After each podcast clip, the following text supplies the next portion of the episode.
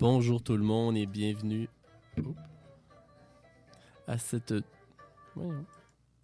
Bonjour tout le monde et bienvenue à cette nouvelle émission de 3600 secondes d'histoire. Vous me reconnaissez, Alex Tremblay-Lamarche. Aujourd'hui, 21 mars 2018, nous avons le plaisir de recevoir André Gilbert pour une émission intitulée Alberto Giacometti au Musée national des beaux-arts du Québec. C'est une, expo, euh, émission, pardon, euh, je déparle, que euh, nous avons l'occasion d'organiser à l'occasion de l'exposition Alberto Giacometti, justement au Musée national des beaux-arts du Québec, présenté depuis le 8 février jusqu'au 13 mai euh, prochain. Je suis euh, en studio en compagnie de Monsieur Gilbert. Bonsoir. Bonsoir, Alex et euh, de Nicolas Payette Provost, stagiaire qui a réalisé la feuille de questions. Et donc, euh, juste avant d'aller dans le vif du sujet, je vous euh, présente mon invité. André Gilbert est euh, conservateur aux expositions au Musée national des beaux-arts du Québec depuis maintenant trois ans. Il gère le programme international. Comme il me l'expliquait avant d'entrer en onde, le Musée national des beaux-arts du Québec, bon, on va appeler à partir de maintenant MNBAQ, hein, va être un petit peu plus simple, dispose en fait de sept conservateurs, cinq qui sont attachés à des euh, collections en tant que telles et deux qui sont attachés aux expositions, à plus proprement parler. André Gilbert est l'un d'eux et il est attaché à tout ce qui est euh, volet international. Il est titulaire d'une maîtrise en histoire de l'art et euh, il a été éditeur délégué au musée entre 2009 et 2015, je présume. Il a réalisé 30 publications en six ans, ce qui est quand même assez impressionnant, dont plusieurs ont mérité des prix d'excellence.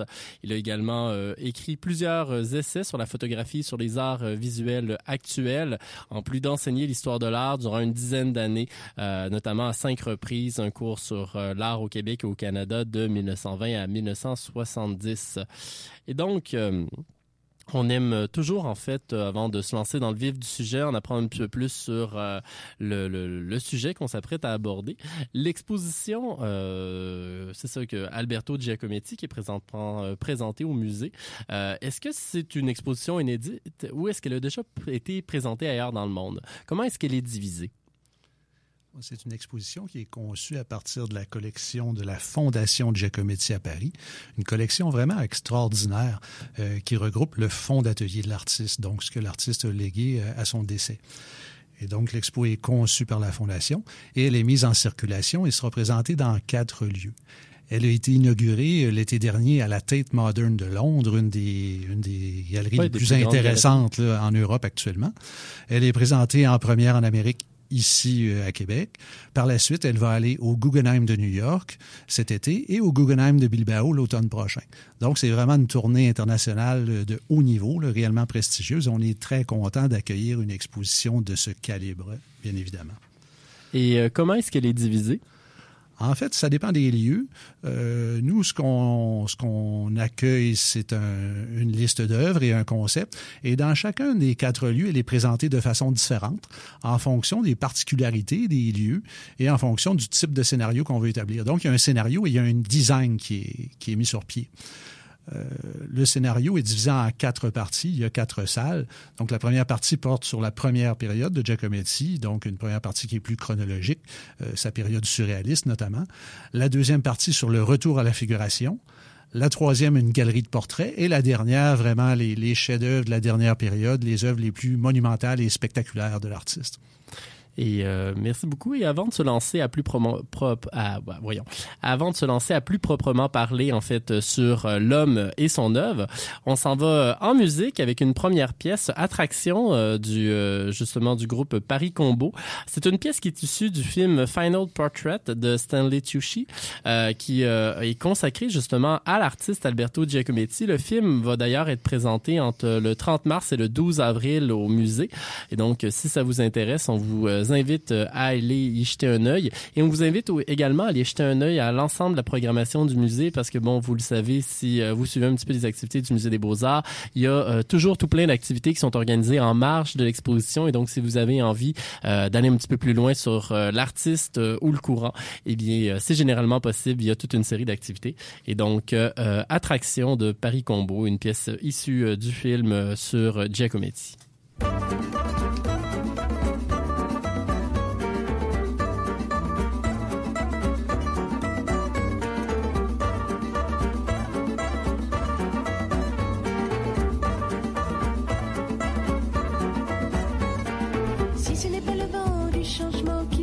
Souffler de l'air à mes ailes.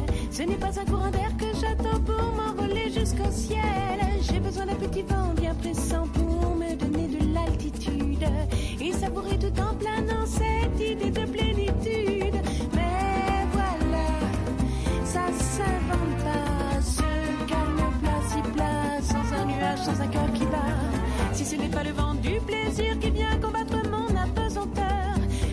laisserai pas ce mauvais effet me pousser droit vers un leurre.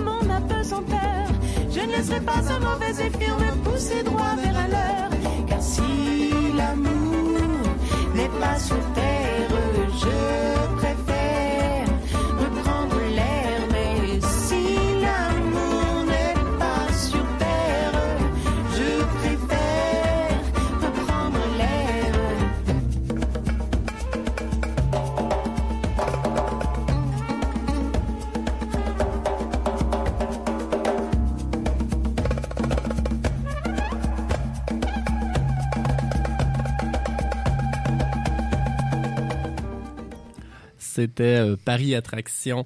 Euh, non, en fait, c'était Attraction de Paris Combo, euh, pardonnez-moi, issu du film Final Portrait, film consacré justement à l'artiste Alberto Giacometti que vous pourrez voir entre le 30 mars et le 12 avril au Musée national des Beaux-Arts. Et donc, comme je vous le disais, ce soir, à 3800 secondes d'histoire, on reçoit André Gilbert pour parler d'Alberto Giacometti, l'exposition qui prend place entre les murs du Musée national des Beaux-Arts depuis le fi- 8 février euh, dernier. C'est une rétrospective sur euh, Giacometti. Et euh, donc, pour rentrer dans le vif du sujet, ben, première question, ben, Giacometti, d'où vient-il? De quel genre de milieu vient-il? Giacometti est né en 1901 dans un tout petit village des Alpes suisses, du côté près de la frontière de l'Italie, donc le village de Stampa. C'est un petit village de 150 habitants, vraiment un village de montagne là, où tout le monde se connaît, bien évidemment. Euh, et euh, donc, il est né là et il va, il va avoir une affection particulière pour ce village toute sa vie. Il va retourner tous les étés euh, pendant 60 ans voir sa mère. Donc, tout au long, sa mère meurt très, très, très âgée. Et toute sa vie, tous les étés, il va retourner voir sa mère durant plusieurs semaines. Il va passer l'été à Stampa. Pour lui, ce sera toujours une source d'inspiration importante. C'est là aussi qu'il aura son deuxième atelier. Oui, euh, d'ailleurs, en fait, c'est quelque chose qu'on voit euh, dans son dans son œuvre. En fait, l'influence un petit peu des montagnes. Euh, mais bon, je, saute peut-être quelques questions. On a parlé un peu de sa mère, mais si on parle un peu de son père, son père, en fait, qu'est-ce qu'il fait? Giacometti, bon, vient d'un tout petit village, mais étonnamment, il vient d'un milieu très cultivé. Euh, son père est un peintre, un peintre néo-impressionniste. Son père, mais aussi euh, un de ses oncles et même son parrain. Donc, c'est une famille d'artistes au niveau de, de son père. Et euh, bon, le néo-impressionniste, à cette époque-là, au début du 1900, est quand même un courant artistique d'avant-garde. là. Et ce sont donc, son père et son parrain, des artistes assez connus en Suisse à leur époque. Donc, un tout petit milieu, très cultivé. Et il aura donc une éducation euh, assez poussée, assez, il est très euh, formé au niveau euh, culturel. Euh, son père a une carrière intéressante comme peintre et très jeune, Giacometti apprend la peinture euh, auprès de son père. Et euh, justement, euh, vers quel médium est-ce que Giacometti se tourne? Parce que bon, on le connaît euh, beaucoup comme sculpteur pour bon son célèbre Homme qui marche. Euh, mais lorsqu'on visite l'exposition, on se rend compte également qu'il se tourne vers d'autres médiums. Qu'est-ce qui va l'amener tranquillement à se tourner vers la sculpture plutôt que continuer vers la peinture comme euh, faisait son père? Ouais, Giacometti, quand il est jeune, fait surtout de la peinture, mais il pratique quand même les deux. Son père lui enseigne les techniques de base en peinture, en sculpture. Euh, ses premières œuvres, sa toute première œuvre documentée est un portrait qu'il fait de son frère, un buste, donc une sculpture, mais il pratique vraiment les deux. Et il le fera euh, presque tout au long de sa vie. Il est plus connu comme sculpteur, euh, ses, Mhm. ses sculptures sont plus connues, mais il va pratiquer la peinture presque toute sa vie, sauf durant la période surréaliste, je dirais. Et donc, euh, dans l'exposition, on a cherché à le montrer. Il y a quand même une cinquantaine de peintures et aussi beaucoup de dessins parce que Giacometti dessine aussi toute sa vie. C'est une activité très importante pour lui pour réfléchir, pour, euh, pour penser en tant qu'artiste. Euh, Les artistes pensent souvent en dessinant. Donc, il, il peint, il sculpte et il dessine toute sa vie. Ouais, d'ailleurs, euh, je me souviens d'une des œuvres qui est présentée où euh, bon, il est en correspondance avec euh, euh, un marchand d'art de New York qui est bon pour voir comment un petit peu l'exposition va être pensée. Ben oui, il, donne des, des consignes, mais au final, il se met à dessiner les œuvres dans la correspondance, ce qui donne quelque chose d'assez rigolo et d'assez impressionnant, d'assez sympathique. Oui, effectivement, quand Giacometti, euh, durant la période de maturité de Giacometti, un de ses principaux euh, galeristes, ce sera Pierre Matisse, le fils du fameux peintre Matisse, qui avait une galerie très importante à New York. Et oui, à un certain moment, euh, ils veulent, ils veulent exposer, organiser une grande exposition. Et là, euh, Giacometti envoie une liste de ses œuvres, mais finalement, comme tu dis, ça commence en, en- ça commence sous forme de texte, mais ça finit sous forme de dessin. Et c'est un document vraiment magnifique, là, qui est euh, mi-textuel, mi-figuratif, euh, mi-dessiné, où on voit chacune de ses œuvres et il reprend là, les œuvres principales de sa carrière. Il les décrit et les dessine. Et euh, vous aviez mentionné justement que bon, euh, Giacometti, bon, même s'il quitte euh, son petit village natal, la Suisse, il va toujours revenir bon à son village natal à chaque été. Euh, mais pour où est-ce qu'il part? Bon, effectivement, à un certain moment, Giacometti, vers euh, 20 ans, sent le besoin d'avoir une formation artistique professionnelle, une formation poussée. Et bon, vers 1920, quand on est un jeune artiste intelligent et qu'on cherche un endroit pour aller euh, faire nos études, quand on est en Europe, on va à Paris. Ah, Parce pas que juste qu'on est en Europe. Hein? Les artistes canadiens et américains à l'époque. euh, C'est vrai. Euh, tout le monde y la allait. C'était la capitale mondiale de l'art. C'est là où ça se passait. Effectivement, Giacometti, en 1922, décide de quitter la Suisse pour aller à Paris. Euh, il s'inscrit, euh, bon, son père était avant tout un peintre. Giacometti choisit de s'inscrire dans l'atelier d'un sculpteur, donc d'apprendre la sculpture. À l'Académie de la Grande Chaumière, c'était une école euh, privée à l'époque, qui était gérée par un, sculpteur très fameux, Antoine Bourdelle qui est un sculpteur important du temps et qui a formé de nombreux jeunes artistes dans les années 10 et les années 20 à Paris en sculpture. Donc, euh, c'est la raison pour laquelle il vient à Paris, pour Paris elle-même et aussi pour la- suivre la formation de Bourdelle. Et dans quel quartier est-ce qu'il s'installe? Euh, Giacometti s'installe très vite dans Montparnasse. Classique. le quartier des artistes Mhm. euh, à ce moment. Et euh, donc, il aura, euh, il s'installe là et il va prendre son atelier aussi euh, dans Montparnasse. Le fameux atelier, parlons-en. Euh, c'est- un artiste qui a vraiment une relation sym- symbiotique avec son atelier. Pour avoir vu l'exposition, avoir vu le petit vidéo qu'on y présente et euh, vous avoir entendu en parler, euh, c'est ça. Parlez-nous un peu de la relation de l'artiste avec son atelier. Après, que- après quelques années à Paris, en 1926, si je me souviens bien, euh, Giacometti s'installe dans un tout petit espace sur la rue Hippolyte Mindron, dans Montparnasse, près de, près de la rue d'Alésia. Et donc, c'est un espace de euh, 23 mètres carrés, c'est-à-dire environ 250 pieds carrés. Euh, pour un atelier d'artiste, ce n'est pas immense. Au début, il considère que cet atelier est vraiment tout petit et que c'est- c'est temporaire. Il va là s'installer là temporairement. Il y restera jusqu'à sa mort, donc euh, 40 ans. Il va rester 40 ans dans ce tout petit atelier et il va produire euh, la quasi-totalité de son œuvre dans son atelier, dans cet atelier, sauf quand il retourne euh, en Suisse l'été, donc euh, dans le deuxième atelier, l'atelier de son père, finalement, à Stampa. Mais donc, il a une relation très particulière à son atelier. Giacometti a travaillé énormément toute sa vie. Sa vie était fondée sur son travail d'artiste, vraiment. Il, n'a- jamais eu de, travail alimentaire autre de son travail d'artiste. Et donc, il a passé sa vie dans l'atelier. Euh, outre les voyages à Stampa, il ne voyageait jamais. Il ne désirait pas aller nulle part. Euh, il a toujours aussi, il n'a jamais été intéressé à aller au vernissage de ses propres expositions à l'étranger, même s'il était invité. Euh, Giacometti considérait qu'il n'avait pas de temps à perdre et que son, avec la, la diffusion de son travail, c'est vraiment la création qui l'intéressait. Et donc, il va euh, travailler tous les jours à peu près durant 40 ans dans ce petit espace. Euh, ce petit espace où il recevra beaucoup, par contre. Euh, lui sort peu, euh, mais il reçoit beaucoup. Il a beaucoup d'amis, un réseau important d'amis, et il les reçoit dans l'atelier. Giacometti, bon, l'atelier est tout petit. L'atelier aussi est étonnamment euh, euh, pauvre, je dirais. C'est une toute petite pièce euh, mal chauffée. mal, mal conçue. Giacometti habite une petite chambre au-dessus de l'atelier, mais il n'aura jamais de cuisine. Il mangeait où? Il mangeait au restaurant tous les jours.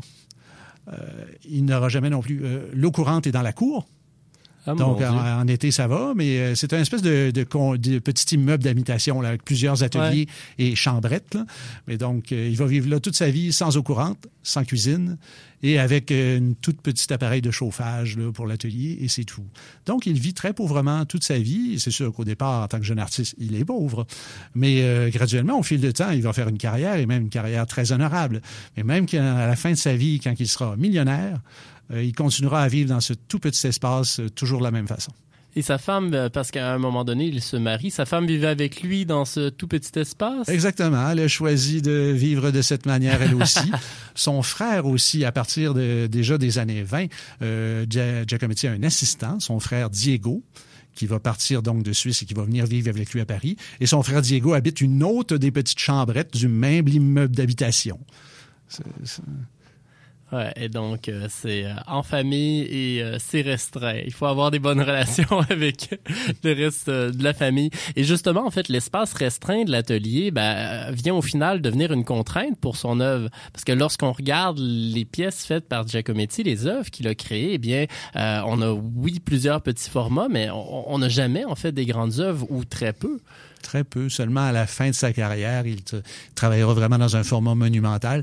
Sinon, c'est un format, oui, euh, qui correspondait aux limites de son atelier, effectivement. Ben, les dernières pièces les plus monumentales, ouais, il se plaignait dans l'atelier. Il pouvait les fabriquer, mais il ne pouvait pas les voir. Donc, il y a des photographies de Giacometti qui existent où on le voit dans la rue, dans la cour de l'immeuble et aussi dans la rue, carrément avec ses sculptures, pour essayer de les placer à une certaine distance pour être capable de les voir, de les apprécier, de les comprendre et de juger si elles étaient euh, accomplies ou non. Effectivement, le travail de perspective quand on est dans un petit atelier doit pas toujours être évident. Et euh, si on, on parle peut-être un petit peu des courants dans lesquels il s'inscrit, parce que bon, euh, c'est ça, je sais que lorsque j'ai fait la visite de presse, on, on parlait d'un art de synthèse, parce qu'il va s'inscrire dans tout plein de courants, et c'est ça qui est assez intéressant. Mais les premiers courants artistiques dans lesquels il s'inscrit, est-ce qu'il s'inscrit justement dans les mêmes courants que son père, dans le même courant que ses maîtres à Paris, ou dans complètement autre chose? Non, il ne suivra jamais, en tout cas, le, le style de son père, clairement. Son père, il sera toujours très proche de son père. Et la mort de son père, d'ailleurs, plus tard, sera vraiment une crise majeure pour lui. Euh, il y aura toujours l'appui de son père, peu importe ce qu'il fait. Mais au niveau du style, au niveau du genre artistique, il va dans des directions assez différentes. En fait, dans l'atelier de Bourdelle, au début des années 20, il rencontre plusieurs jeunes artistes comme lui, des jeunes qui étudient en sculpture, qui viennent d'un peu partout d'ailleurs. Et là, il expérimente plusieurs langages plastiques durant les années 20 et fait des recherches assez diversifiées. Il va s'inspirer entre autres du cubisme, le cubisme tardif, avec Picasso, mais aussi avec de jeunes sculpteurs comme Lipschitz ou Laurence, qui sont étudiants comme lui à l'atelier de Bourdelle. Sinon, il s'inspire aussi des arts premiers. Euh, donc des arts d'Afrique, des arts d'Océanie qu'on pouvait voir à ce moment-là dans les musées d'ethnographie à Paris et qui inspiraient beaucoup les jeunes artistes, évidemment les jeunes artistes d'avant-garde. Mais aussi euh, les arts euh, premiers dans un autre sens. À l'époque, la définition des arts premiers est plus large que celle d'aujourd'hui. Euh, par exemple, la sculpture grecque, mais avant la sculpture grecque classique, la sculpture grecque archaïque, que je dirais. Entre autres, l'art des Cyclades, qui date presque du deuxième millénaire avant Jésus-Christ. Des formes extrêmement simplifiées qui vont l'inspirer beaucoup. Sinon, une, une autre euh, période de l'histoire de l'art qui va l'inspirer vraiment toute sa vie, qui sera l'influence majeure, je dirais, c'est la sculpture égyptienne antique. Mhm. Effectivement, euh, peu importe en fait, ben, peut-être pas peu importe l'œuvre, mais dans bon nombre de ses œuvres, on, voit en fait le, trait qui ressort. euh, c'est pas un pastiche, mais on, sent l'influence. Et euh, si euh, on va du côté en fait de, de, sa carrière, à partir de quand est-ce qu'il commence à être remarqué par les critiques? Il fait à la fin des années 20 une série de sculptures extrêmement audacieuses euh, qu'il a appelées les plaques, où là, vraiment, il va pousser le langage euh, du cubisme et de l'avant-garde à une extrême simplification et des formes d'une très grande pureté. Donc, ça se veut des visages ou euh, même des, personnages entiers. Il y a toujours un lien avec la figuration, mais c'est des personnages réduits à des, formes carrées avec simplement quelques marques qui indiquent la présence humaine. Par exemple, deux toutes petites bosses pour les seins ou euh, quelques marques linéaires pour euh, des traits du visage, quelque chose, quelque chose d'extrêmement simplifié, d'extrêmement pur.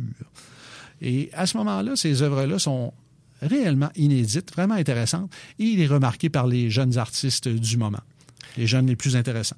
Et ce sont qui ces jeunes artistes-là?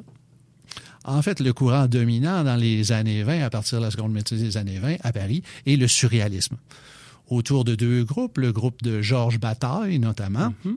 qui pratiquait un surréalisme qui est appelé dissident à l'époque, et autour, le second groupe, le plus important, autour d'André Breton. Vous savez, le surréalisme, c'est un mouvement artistique où euh, on, on doit être admis dans un cénacle. Il y a un -hmm. chef, il y a donc André Breton, qui est vraiment le pape du surréalisme, il a été, euh, il a été surnommé de cette façon, euh, devient un ami très proche de Giacometti. Ils vont se fréquenter presque tous les jours durant quelques années. Et à ce moment-là, euh, Giacometti, bon, le surréalisme regroupe des artistes de toutes les disciplines, euh, des écrivains, des philosophes, des peintres, des sculpteurs, etc., des gens de théâtre. Euh, Giacometti sera le principal sculpteur du surréalisme, très certainement. Et qu'est-ce qui l'attire dans ce courant-là? Euh, ben, les personnes, avant tout, ce sont des personnes fascinantes. L'intérêt aussi pour, euh, pour le rêve, pour l'inconscient, euh, tous les thèmes qui étaient exploités par les surréalistes qui l'intéressent particulièrement.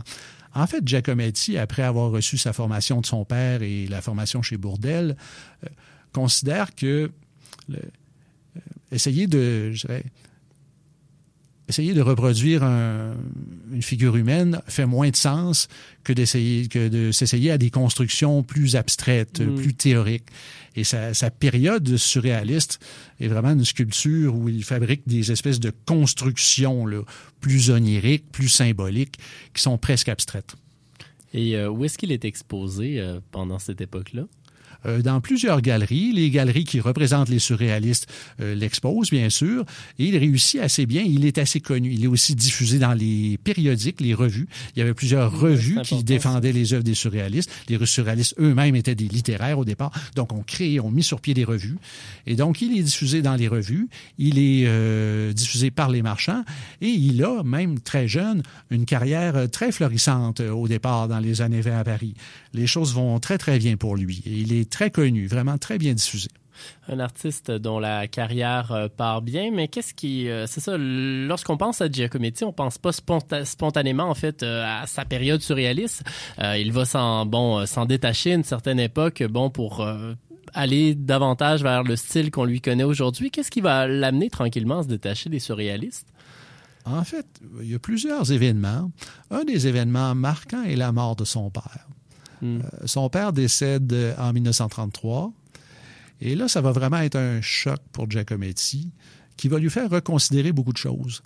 Entre autres, il va se souvenir de, la leçon de son père euh, qui disait euh, faire de l'art, c'est entre autres aussi essayer de reproduire euh, quelque chose reproduire le réel. On peut aller très loin dans la forme qu'on va donner, dans le style qu'on va donner aux choses, mais euh, l'abstraction, c'était pas la tasse de thé de son père. Et là, euh, il y a plusieurs phénomènes qui font qu'effectivement, Giacometti retourne à une pratique de, par exemple, d'essayer de peindre d'après modèle. Essayer de faire le portrait de quelqu'un en atelier euh, avec le modèle devant lui, la personne devant lui. Euh, pour les surréalistes, ça n'a aucun intérêt c'est une hérésie. C'est vraiment retourner, adopter une position euh, régressive là, oh oui, de l'art. Et donc, pour eux, ça ne fait aucun sens. Le fait que Giacometti veuille retourner à cette pratique fait qu'il y aura vraiment une rupture avec les surréalistes. Ils ne réussiront plus à s'entendre euh, pour des raisons euh, artistiques, des raisons esthétiques. Il y aura toujours un, un énorme respect pour les personnes. Mais au niveau esthétique, ils ne sont plus sur la même longueur d'onde. Et à ce moment-là, ils se séparent. Giacometti devra recommencer une carrière beaucoup plus solitaire, il ne sera plus jamais membre d'aucun groupe, aucun mouvement constitué. Il doit d'ailleurs recommencer à zéro aussi. Il, en 1935, il perd ses marchands, il perd ses moyens de diffusion et il repart à zéro euh, en solitaire. Et euh, là, on parle en fait de 1945, mais juste avant, il va s'exiler à Genève. Euh, bon, il passe en fait l'ensemble de sa carrière à Paris, mais il va avoir un court moment qu'il va passer à Genève. Qu'est-ce qui l'amène à Genève? En fait, oui, après la rupture avec les surréalistes, il travaille quelques années à Paris. Et là, évidemment, c'est la déclaration de guerre. Mm. euh, la Seconde Guerre mondiale. Et là, euh, en 1940, il décide de retourner voir sa mère à Stampa euh, lors de la déclaration de guerre. Et quand il vient, voudra revenir à Paris à la fin de l'été, euh, il ne pourra pas revenir parce que Giacometti ne sera jamais citoyen français. C'est un citoyen suisse. Et quand il essaie de retraverser la frontière euh, en 40, il ne peut pas rentrer à Paris. Il va donc devoir. Son frère était resté à Paris et son frère va garder l'atelier, si on veut, durant toutes les années de guerre. Mais Giacometti devra rester en Suisse durant toutes les années de guerre. Il est forcé de le faire. Il va vivre euh, durant cinq ans dans une chambre d'hôtel à Genève. Euh, et là, bon, il est habitué de travailler dans un espace de petite dimension, mais là, ce sera, je dirais, encore plus petit. Il vit dans une chambre. Oui, effectivement. Et euh, il va continuer quand même à avoir euh, sa pratique, à faire de la sculpture, mais dans une chambre d'hôtel durant cinq ans. Ça produira d'ailleurs des œuvres extrêmement particulières. Euh, Qu'est-ce que vous voulez dire par là? En fait, Giacometti, à ce moment-là, euh, bon, soit par euh, contrainte, euh, soit par intérêt, les deux à la fois, je dirais, le, format de ses œuvres se réduit de plus en plus.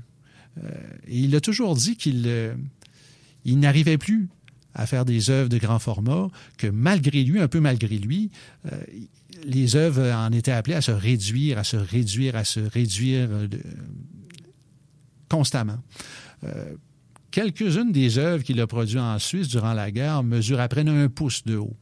Et il y a une anecdote qui dit que quand il est revenu après cinq ans, l'ensemble de sa production tenait dans quelques boîtes à souliers.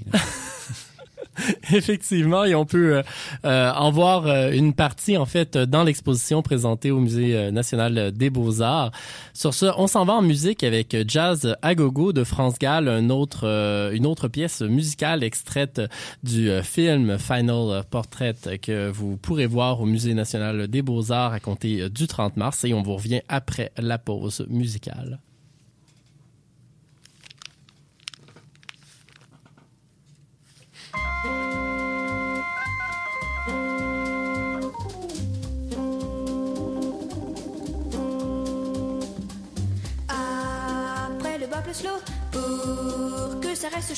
Je sais ce qu'il nous faut. C'est du jazz à gogo. Tous ceux qui l'aiment bien et moi qui l'aime bien, on va chanter ensemble pourvu que ça balance.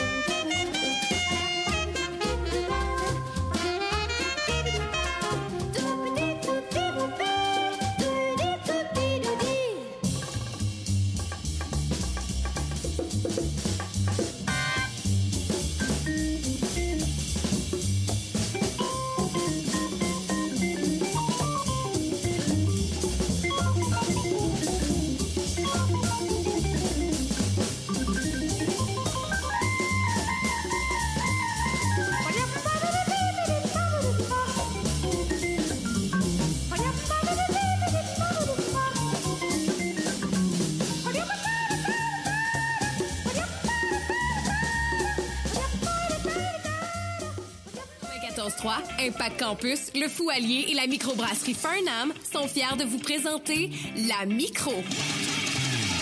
Une bière blanche et légère aux arômes fruités qui sera bien accompagner vos pauses et vos soirées. La Micro, disponible exclusivement au Café du Foualier dans le pavillon des Jardins de l'Université Laval. La troupe de théâtre Les 13 présente la pièce Mentor un jour, mentor toujours, une comédie inédite de Bruno Lacroix et François Char dans une mise en scène de Sarah Sanche. La célébrité est-elle une fin en soi ou est-ce l'amour qui triomphe de tout?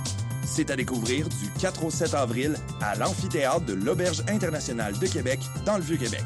Réservez vos billets dès maintenant en communiquant à l'adresse les 13 à commercial asso.ulaval.ca.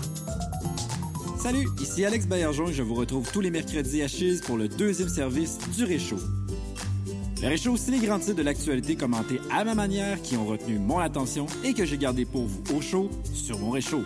On parle d'insolites, de télé, de techno, de cinéma et bien sûr des tendances du web de la semaine. Les mercredis dès 10h, syntonisez le deuxième service sur les ondes de Chise 94,3. T'aimes le métal, mais tu l'aimes encore mieux le slow Embarque avec moi dans un voyage musical stoner metal qui transcendra ton esprit métalleux vers les plaines brumeuses de la nouvelle émission Canipex. Une émission sur le Doom qui te fera découvrir une panoplie d'artistes qui jouent fort et mal.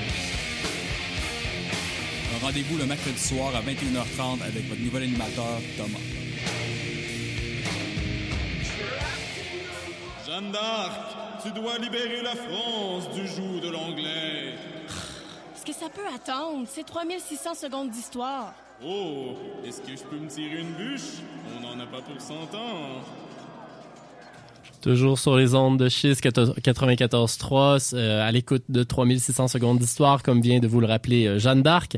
Euh, ce soir, on reçoit André Gilbert euh, qui euh, nous parle d'Alberto Giacometti au Musée national des beaux-arts du Québec. Juste avant la pause, on avait fait un portrait des premières années de l'artiste et on vous avait bon mentionné bon ce qui l'avait amené en exil. On vous avait également mentionné que la mort de son père va beaucoup l'affecter, mais ce n'est pas seulement la mort de son père qui va énormément Il y a également la mort de d'autres proches qui euh, vont l'influencer beaucoup. Est-ce que vous pouvez nous en dire un petit peu plus? Oui, bien sûr. Plusieurs œuvres de Giacometti ont une inflexion euh, mélancolique, euh, à n'en pas douter. Euh, parce que Giacometti a été marqué, entre autres, par le décès de plusieurs personnes. Euh, il est témoin de quelques décès qui lui laissent des souvenirs inoubliables. Le premier en 1921, alors qu'il était en voyage avec quelqu'un qu'il ne connaissait à peu près pas.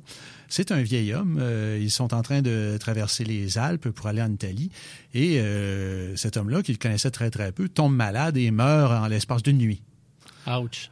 Et donc, Giacometti a toujours raconté qu'il avait été vraiment troublé par ce décès qui était très, très, très subi. Et il était entre autres fasciné par le nez de l'individu qui lui semblait s'allonger indéfiniment tandis que la vie s'échappait de son corps.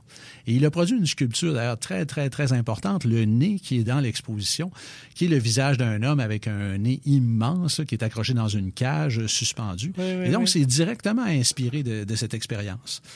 Euh, euh, le deuxième décès dont il est témoin, c'est un de ses voisins d'atelier. euh, qui, qui meurt aussi et euh, il assiste à l'agonie de son voisin. Euh, il voit son voisin comme la tête rejetée en arrière, la bouche grande ouverte. Et il va produire une œuvre aussi tête sur tige, vraiment une œuvre où la tête est placée sur une tige comme une tige d'entomologiste, comme on utilise pour placer les papillons morts, par exemple, ou les, différents spécimens.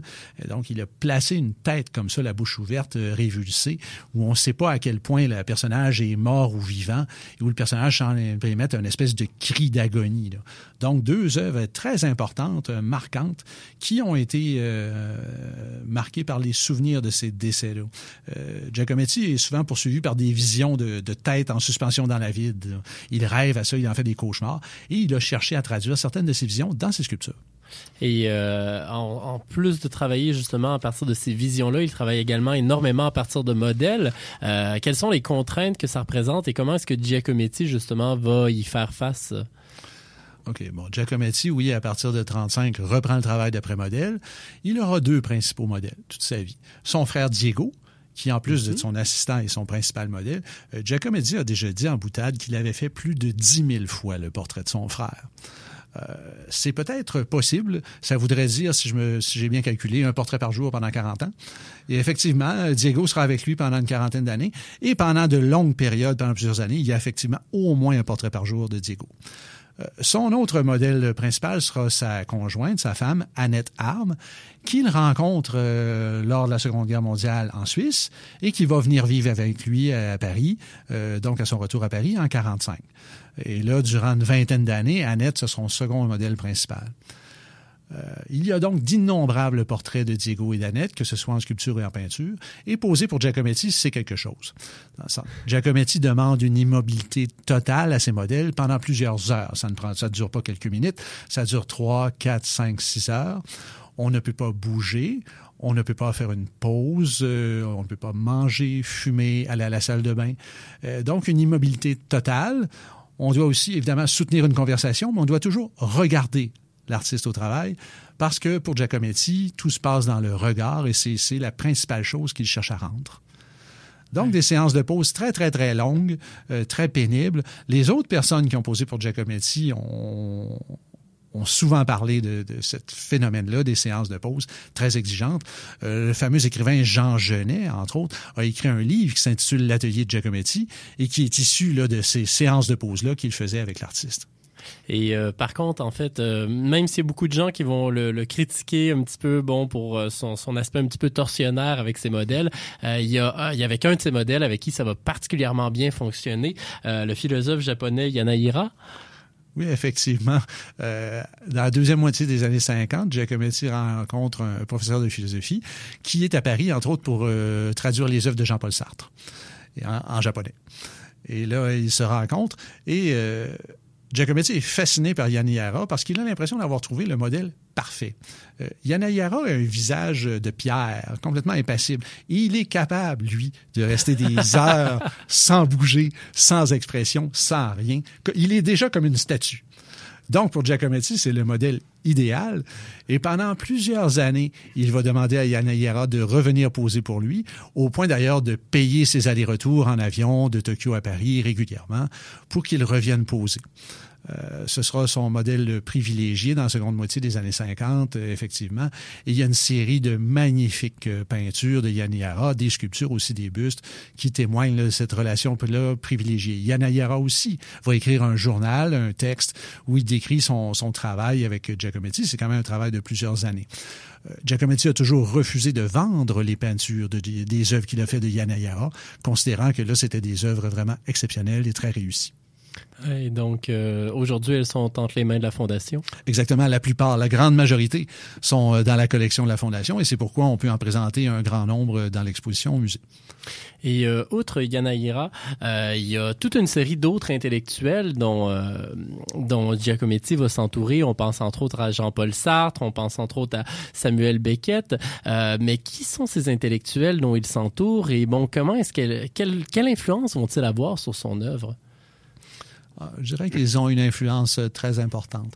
Après la guerre, le couple Giacometti et Annette Arne fréquente de façon quasi quotidienne le couple Jean-Paul Sartre et Simone de Beauvoir. Ce sont des amis très, très, très proches et ils partagent aussi les principaux présupposés, les intérêts philosophiques les uns des autres.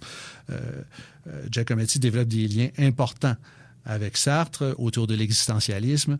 Il développe des liens aussi très importants avec Samuel Beckett autour de tous les représentants de la philosophie de, de l'absurde et de l'existentialisme d'après-guerre.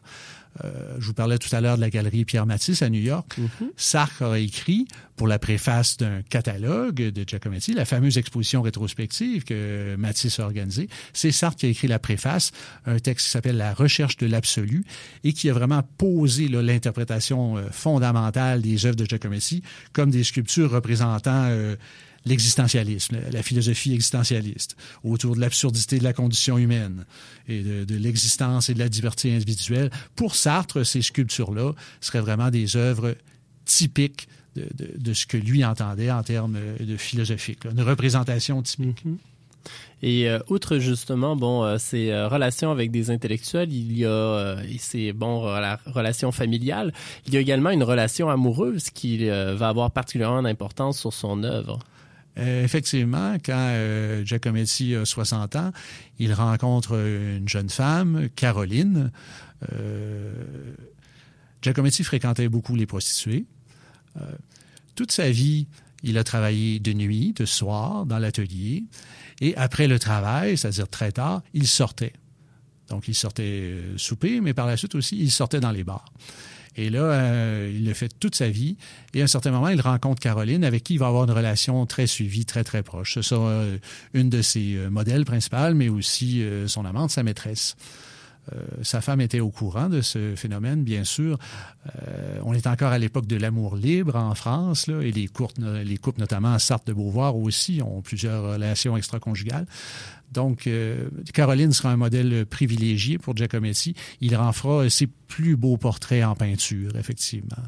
Euh, durant plusieurs années, il la représente. Vraiment des œuvres extrêmement émouvantes et où le regard, le visage du personnage est d'une, profondeur et d'une intensité telle, il est difficile d'aller plus loin là, en termes d'intensité de, visage. Effectivement, et c'est euh, ce qu'on avait retenu aujourd'hui pour euh, faire la promotion de l'émission sur notre page Facebook. Un très beau portrait de Caroline qui m'avait beaucoup ému lors de la, la visite de l'exposition et que j'avais eu envie de vous partager. On vous invite euh, à aller jeter un œil sur la page Facebook euh, si euh, vous voulez avoir une idée de celui-ci, mais surtout à aller visiter l'exposition. Sur ce, on s'en va en musique avec euh, T'en souviens-tu, la scène d'Anne Sylvestre, une pièce euh, qui évoque justement euh, Paris et qui est composée dans les années 1960 vers la fin de la vie de Giacometti.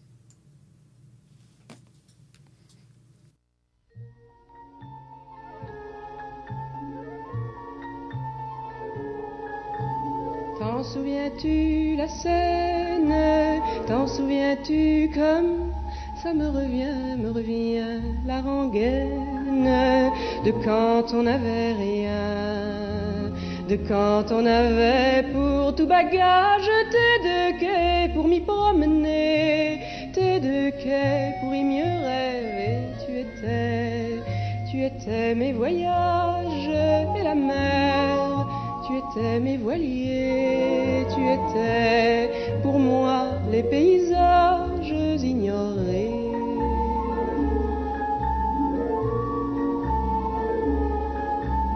Je te disais la scène qu'on avait les yeux de la même couleur quand j'avais de la peine, quand j'égarais mon cœur, quand je trouvais la ville trop noire,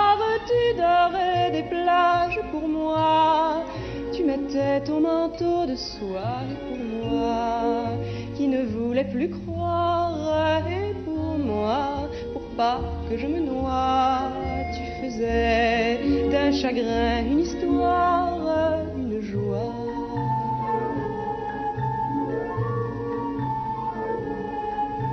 Ils te diront la scène que je n'ai plus le cœur à promener c'est loin de ton quartier. Ils te diront que je te délaisse et pourtant je n'ai pas changé, non. Je ne t'ai pas oublié, mon ami. De toutes les tendresses, j'ai gardé dans mes yeux tes reflets, j'ai gardé tes couleurs, tes caresses pour rêver.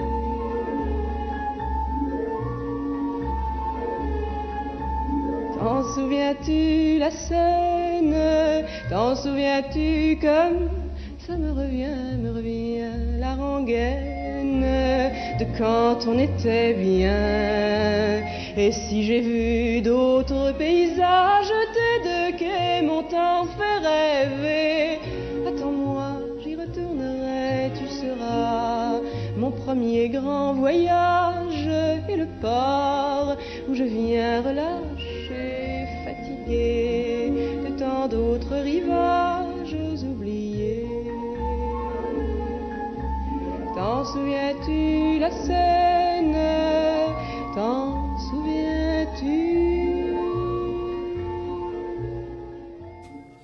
Toujours sur les ondes de Chiz 94.3, vous écoutez 3600 secondes d'histoire et ce soir, on parle d'Alberto Giacometti à l'occasion de l'exposition qui est présentée sur euh, l'artiste au Musée national des beaux-arts du Québec. Nous sommes en compagnie d'André Gilbert, conservateur euh, au Musée national. Et euh, juste avant la pause, bon, on parlait euh, des amours euh, du personnage, de, euh, en fait, des très beaux portraits qu'il a créés euh, de Caroline, sa maîtresse. Euh, mais euh, lorsqu'on observe l'œuvre de Giacometti, ce dont on se rend compte, en fait, c'est que il a, comme on, on, le disait un peu plus tôt, toutes sortes de matériaux vers lesquels il se tourne. Euh, et ces matériaux-là changent un petit peu selon, bon, euh, les années, selon un peu son inspiration. Qu'est-ce que vous pouvez nous dire un petit peu des matériaux vers lesquels Giacometti se tourne? Oui, je dirais que, bon, la plupart du temps, quand vous voyez les œuvres de Giacometti dans les musées, vous en verrez quelques-unes dans plusieurs musées du monde, vous allez voir des sculptures en bronze ou des peintures. Euh, le grand intérêt de l'exposition qui est présentée actuellement à Québec, c'est d'avoir un nombre important de sculptures en plâtre. Euh, je m'explique. Giacometti créait ces sculptures en plâtre. Les bronzes sont des, des, des, espèces de répliques, des moulages qui sont faits par la suite par les marchands pour diffuser le travail. Et effectivement, un, collectionneur souhaite acheter un bronze qui est beaucoup plus pérenne, euh, qui, qui, qui, est beaucoup plus solide, qui a une durée de vie plus longue. Mais Giacometti lui-même travaillait en plâtre. Euh, il y a deux manières de faire de la sculpture, on le sait. Euh, soit qu'on part d'un bloc et qu'on qu taille le bloc, pour euh, vraiment aboutir à, à, notre résultat, ou soit qu'on fait du modelage, c'est-à-dire qu'on part de rien et qu'on qu construit une forme mm -hmm. positive. Euh, L'avantage du plâtre Giacometti, c'est de pouvoir faire les deux. Il travaillait le plâtre humide au départ sur des armatures de fer et montait donc ses personnages comme ça, en mou. Mais par la suite, quand les, personnages avaient séché, il pouvait les tailler, une fois qu'ils étaient en dur, les retailler. Il travaillait beaucoup au canif, un peu. Il utilise le canif un peu comme un pinceau pour retailler ses personnages, retailler ses sculptures. Alors, il les travaille souvent en deux temps. Et ça, c'est réellement intéressant. Et euh, d'avoir euh, plus de 50 plâtres dans une exposition, c'est absolument inédit. C'est le fait qu'on a le fond d'atelier, donc les œuvres originales. Ce sont vraiment les œuvres originales de Giacometti, celles qu'il a fait lui-même, et non pas les, les, les, bronzes coulés à partir de celles-ci. On a souvent, d'ailleurs, dans l'exposition... Euh, pas souvent, à quelques reprises, la même œuvre, mais euh, où on voit à la fois le plâtre original et un bronze tiré à partir. Et là, on voit toute la différence entre les deux. On sent très, très bien dans les plâtres la trace des doigts de l'artiste, la trace de toutes les marques, tout le travail vraiment manuel qui est extrêmement intense que Giacometti fait sur ses objets. Et on le sent extrêmement bien dans les plâtres, c'est très émouvant. Effectivement, euh, pour avoir visité l'exposition, je peux en témoigner. Et si on regarde du côté maintenant des œuvres phares de Giacometti, euh, je pense notamment au cube, euh, cette œuvre qui bon est un petit peu mystérieuse, un petit peu intrigante, mais qui va avoir une répercussion particulièrement importante, ben, en fait, dans sa vie. Qu'est-ce que vous pouvez nous en dire? Oui, le cube a été créé lors de la, mort de son père. Et c'est un peu une espèce d'hommage à son père en forme un peu de, pierre tombale, si on peut dire. Euh, euh, Giacometti s'est inspiré d'une gravure très célèbre euh, du peintre allemand Albrecht Dürer, un peintre de la Renaissance. Mm -hmm. Il a fait une gravure qui s'appelait La Mélancolie, où on voit une femme euh, mélancolique, la fameuse figure de la mélancolie qui est appuyée sur son coude et qui servira à définir, à, à représenter la mélancolie depuis cette date. Et derrière, il y a plusieurs éléments assez mystérieux, dont un cube dont on ignore encore le sens. Pourquoi Giacometti a voulu inscrire cette figure géométrique dans sa gravure, comme signe, comme symbole de la mélancolie? Euh, pour cette sculpture, Giacometti reprend à peu près intégralement le cube de Dürer, mais il le fait en sculpture, une sculpture de très grand format, qui est un original en plâtre, mais qui a été aussi coulé en bronze. Et donc, qui, lors de la mort de son père, il reprend le cube de Dürer pour en faire une sculpture qui est un peu une pierre tombale. Par-dessus, il va graver aussi son propre autoportrait, donc à la fin. Donc, un moment très particulier. C'est l'œuvre la plus abstraite qu'il a jamais faite de sa vie. Et c'est à partir de ce moment-là qu'après, il va dire je, suis allé tellement loin, je ne peux pas aller plus loin dans l'abstraction que de faire un cube. C'est un cube à 13 faces, très particulier. Et c'est là qu'il va se remettre au portrait d'après-modèle, vraiment après cette œuvre-là. Donc, une œuvre vraiment charnière qui marque une coupure majeure, une crise majeure dans sa vie. Effectivement, parce que, bon, euh, Giacometti, on le connaît surtout justement pour son, attirance pour la figure humaine. Euh, c'est vraiment quelque chose qui ressort de beaucoup de ses œuvres. Euh, qu'est-ce qui explique, en fait, sa grande fixation pour la figure humaine? comment est-ce qu'il représente aussi la figure humaine dans ses œuvres? À partir de 35, pour tout le reste de sa vie, oui, Giacometti s'intéresse presque exclusivement à la figure humaine. Euh, il veut euh, finalement euh, poursuivre une vieille recherche, qui est celle des peintres et des sculpteurs depuis toujours, atteindre la ressemblance représenter une personne de façon ressemblante. Et cette recherche-là va l'occuper vraiment toute sa vie. Il va passer par toutes sortes d'étapes, par toutes sortes d'aléas, mais c'est pourquoi il travaille le plus souvent d'après modèle. Et donc, quelque chose qui, qui, qui essaie de rendre la présence d'un être, si je peux dire. Euh, il travaille avec les mêmes personnes pour une raison simple. Euh, il considère qu'on ne peut pas atteindre la ressemblance après une ou deux séances. Hmm. Et euh, il est généralement insatisfait aussi de son travail. Donc, Giacometti veut toujours recommencer ses œuvres.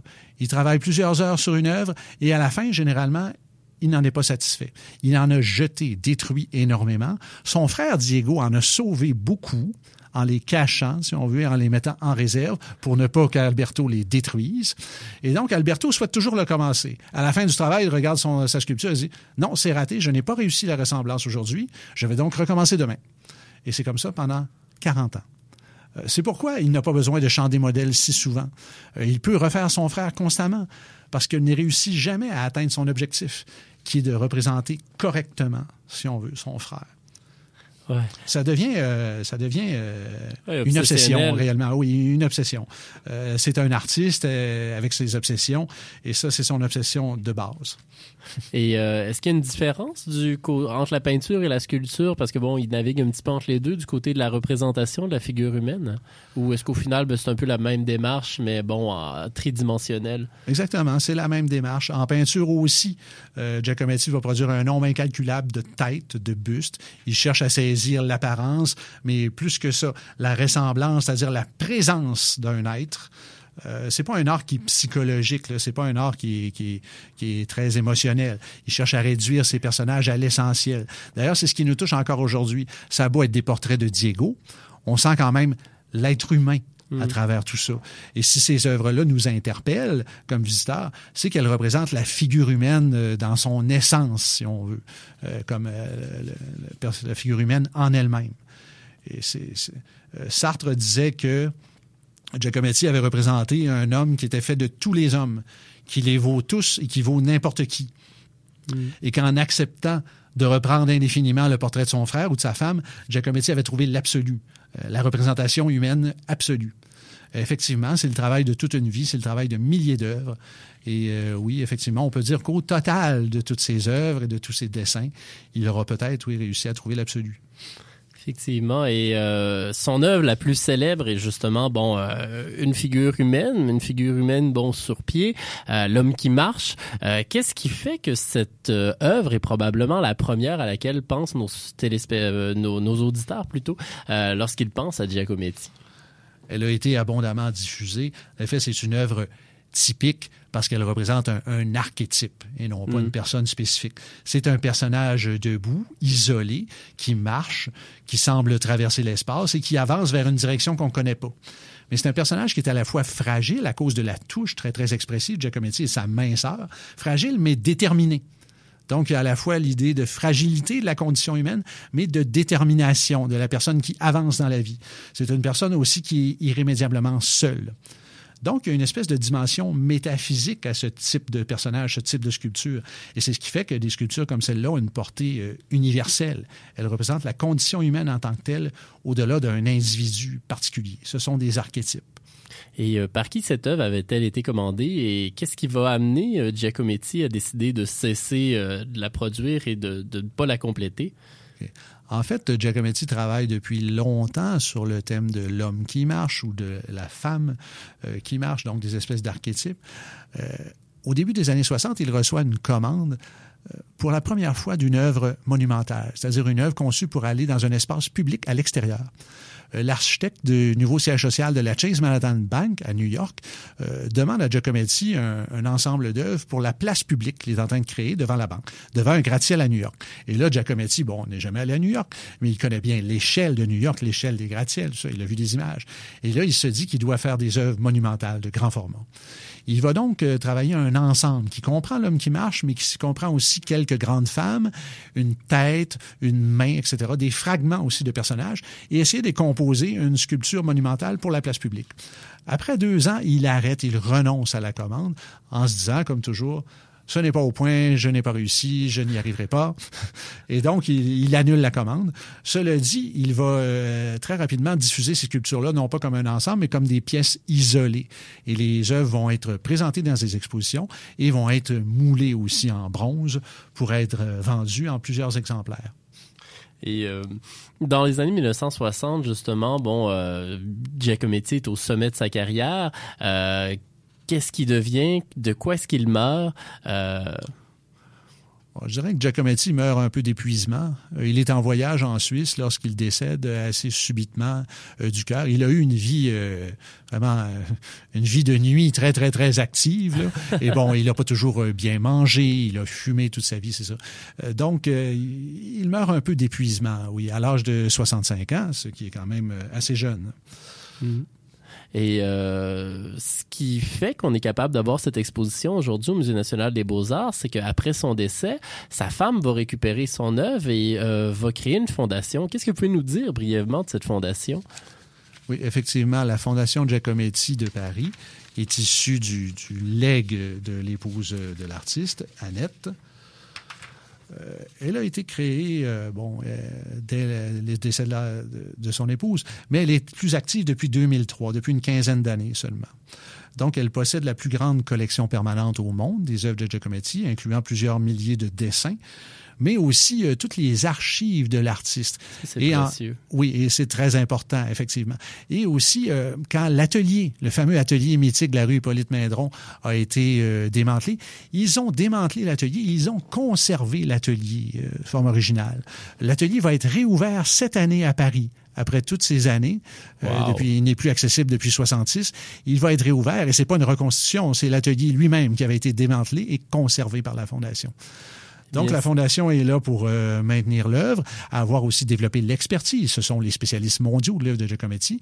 Et la Fondation organise ces grandes expositions internationales qu'elle met en tournée depuis quelques années et qui permettent de faire connaître l'œuvre de Giacometti euh, partout dans le monde actuellement.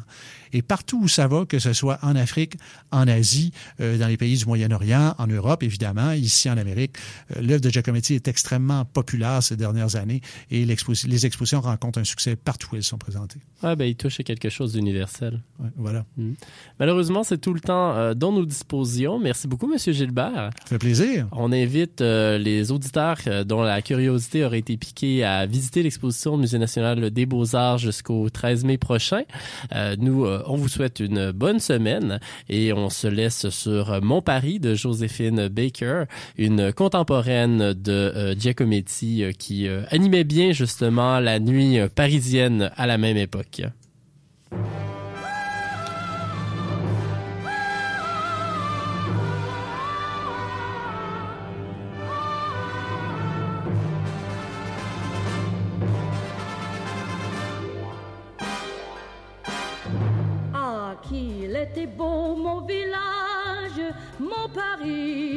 Notre Paris.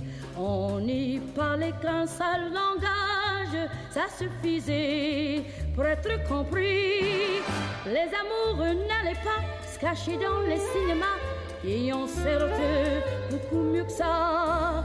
Ils s'embrassaient sur un banc, et les moineaux gentiment sur les branches en faisaient autant. Ah, qu'il était bon mon village, mon Paris, Paris.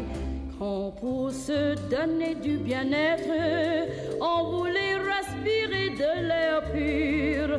On se mettait à sa fenêtre, c'était moins cher que la côte d'Azur.